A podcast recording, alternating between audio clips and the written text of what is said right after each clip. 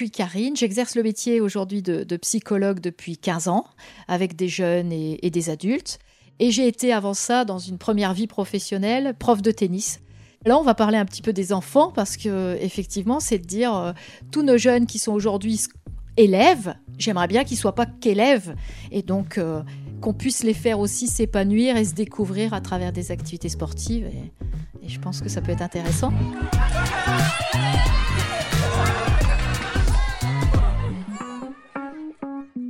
Bienvenue dans Conseil de sportif. Ce podcast est un podcast utile. Il vous accompagne dans la pratique, répond à des questions que vous vous posez, vous aide à reprendre le sport et depuis peu vous partage des aventures de sportifs ordinaires qui font des choses extraordinaires. Comme promis la semaine dernière, on continue sur le thème des enfants et aujourd'hui je reçois Karine. Karine, il faut que je t'explique quelque chose. Euh, je dois dire que mon fils, c'est pas forcément un grand champion du monde, un grand athlète. Hein. Euh, il aime le sport, mais c'est pas la star des cours de récréation. C'est-à-dire que c'est pas forcément lui qu'on va venir chercher euh, pour constituer une équipe. Néanmoins, il aime le sport.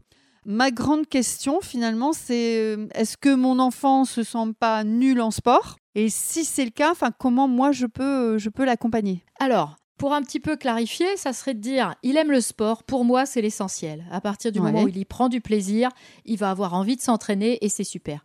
C'est vrai que dans une cour d'école, tu as intérêt à aimer le foot parce que c'est quand même le sport euh, qui va être euh, euh, le sport vedette. Et ça veut dire que peut-être que ton enfant se retrouve plus à l'aise dans des sports de précision comme le tir à l'arc ou, des sports euh, comme l'escrime qui vont être des sports à mon sens voilà plus câblés sur, euh, sur le cérébral que sur le jeu de jambes et donc il va pas se retrouver dans des activités qui seront forcément son dada et donc le résumé à son niveau je suis pas bon en sport parce que dans la cour d'école, je suis pas entraîné. Et encore une fois, ces enfants de cour d'école, ce sont des enfants qui souvent font des entraînements en club.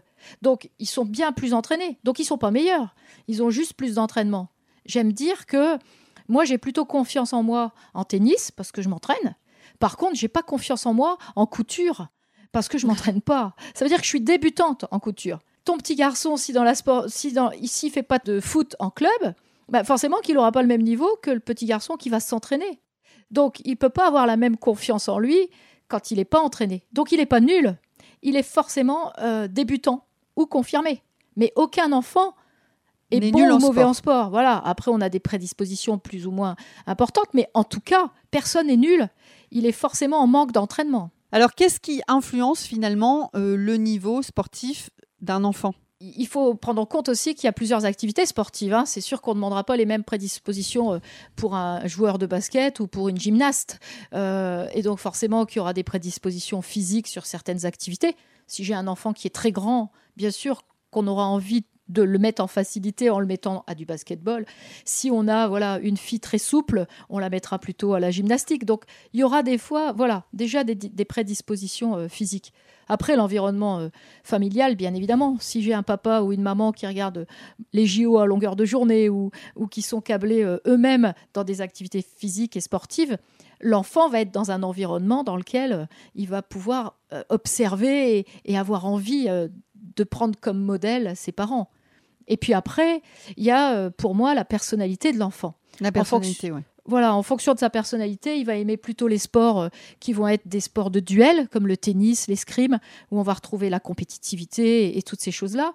D'autres enfants plus extravertis vont préférer des sports collectifs. Et puis des enfants plus individuels qui vont aimer, euh, et dans, des enfants un peu perfectionnistes, qui vont aimer des sports de chronomètre, comme la natation, ou des sports où ils se battent contre eux-mêmes.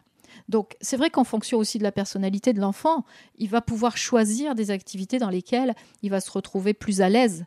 Et c'est pour ça que c'est toujours intéressant dans les écoles. Je connaissais une école où le directeur proposait un maximum d'activités euh, euh, physiques, de sport, entre le CP et le CM2, pour que les enfants puissent goûter à beaucoup de sport.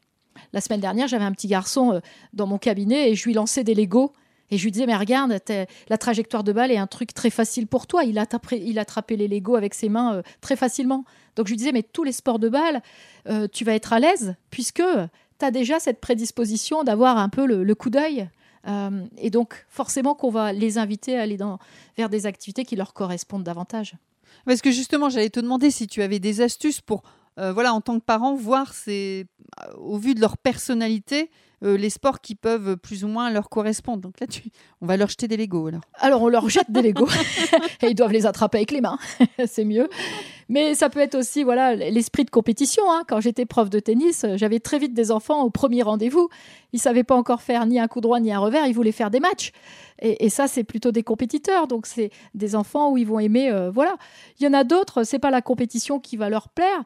Ça va être, par exemple, euh, l'équitation. Euh, moi, j'ai une fille qui adore l'équitation, pas pour la compétition, mais pour la relation avec l'animal, pour la relation avec les copains, copines. Et donc, on peut être aussi dans, dans, dans une activité, pas seulement sur le côté compétition, mais aussi sur, sur d'autres éléments. Comment on peut stimuler notre enfant dans la pratique sportive?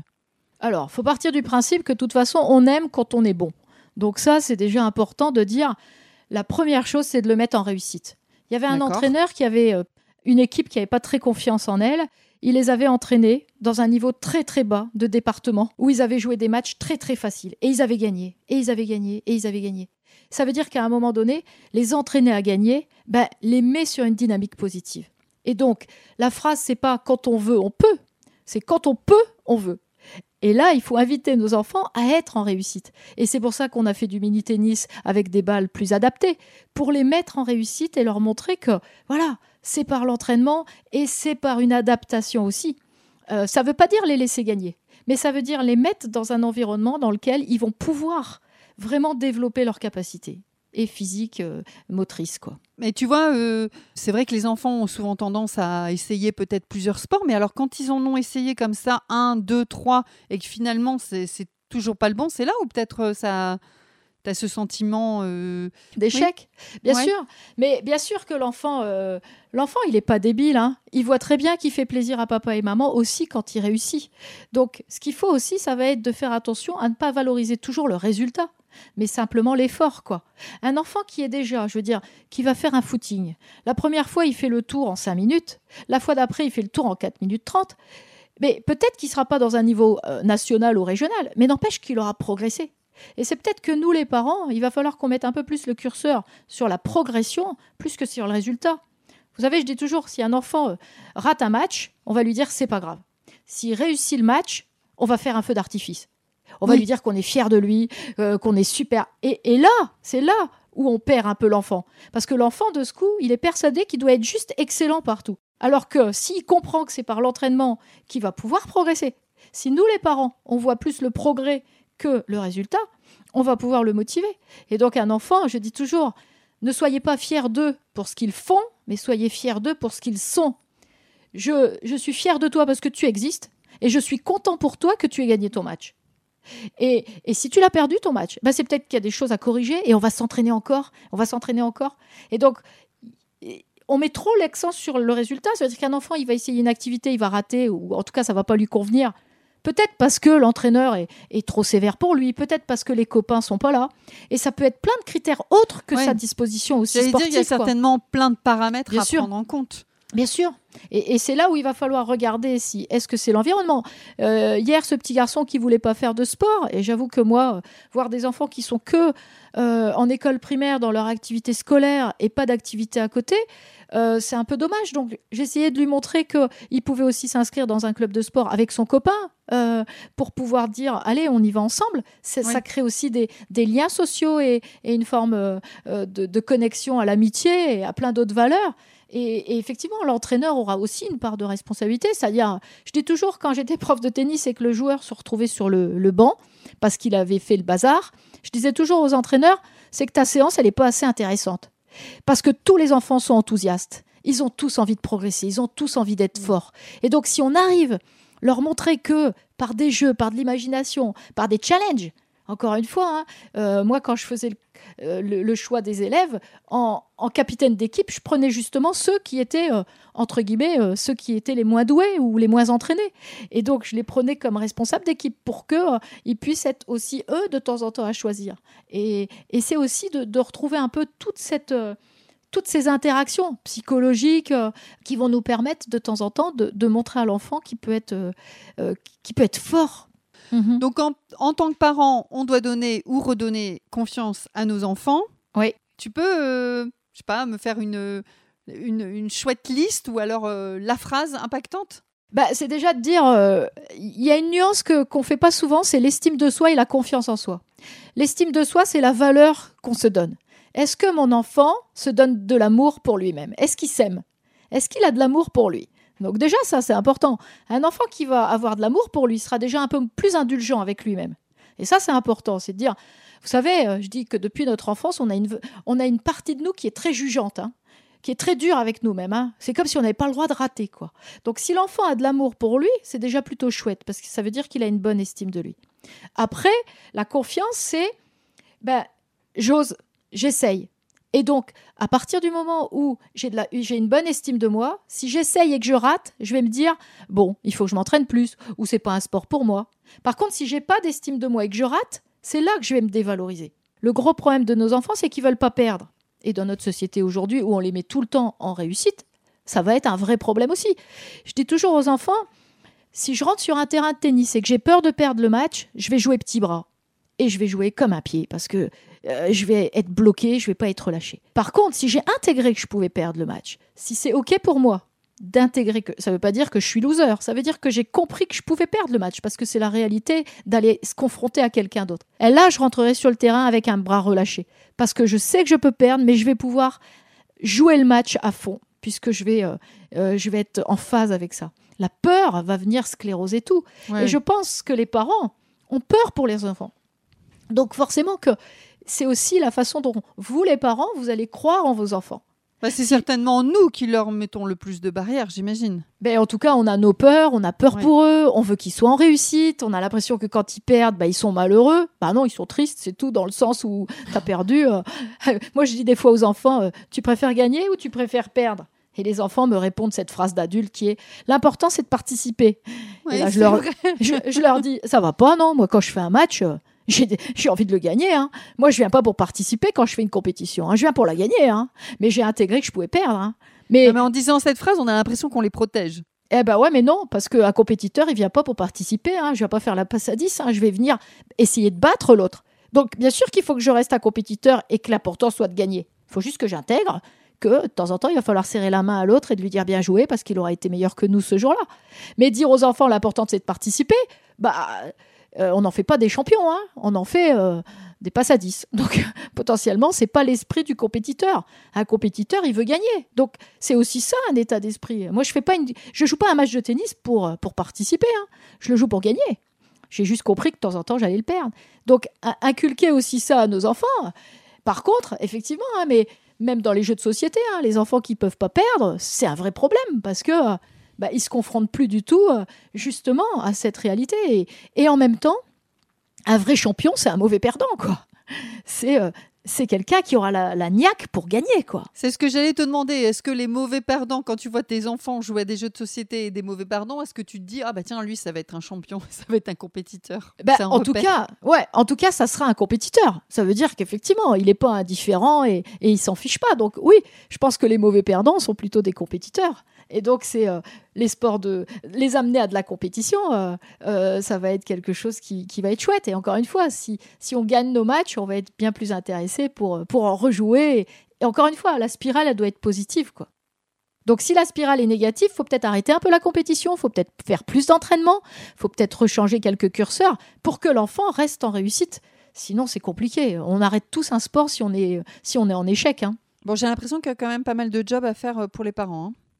Oui, je pense qu'effectivement, euh, c'est les premiers. Euh, vous savez, je dis toujours quand mon entraîneur de tennis me regardait jouer ou mes parents me regardaient jouer, s'ils se cachaient le visage parce que j'avais raté la balle, ou si j'entends euh, quelqu'un dire quel blaireau parce qu'il est passé au travers du penalty, on a envie de dire, eh, ça va quoi. C'est aussi notre exigence qui de temps en temps va être aussi le miroir de tout ça, ou au contraire.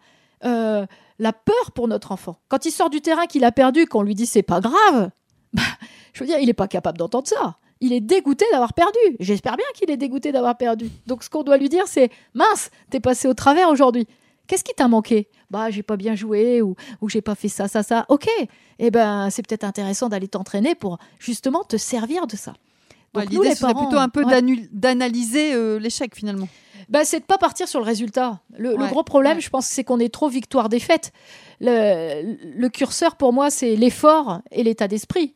Si l'enfant est dans un bon état d'esprit, qu'il est dans l'effort, c'est l'effort. Hein. Moi, je dis toujours, hein, je regarde les abdos de, des joueurs de foot, euh, ils ont des super abdos. Hein. C'est pas du talent.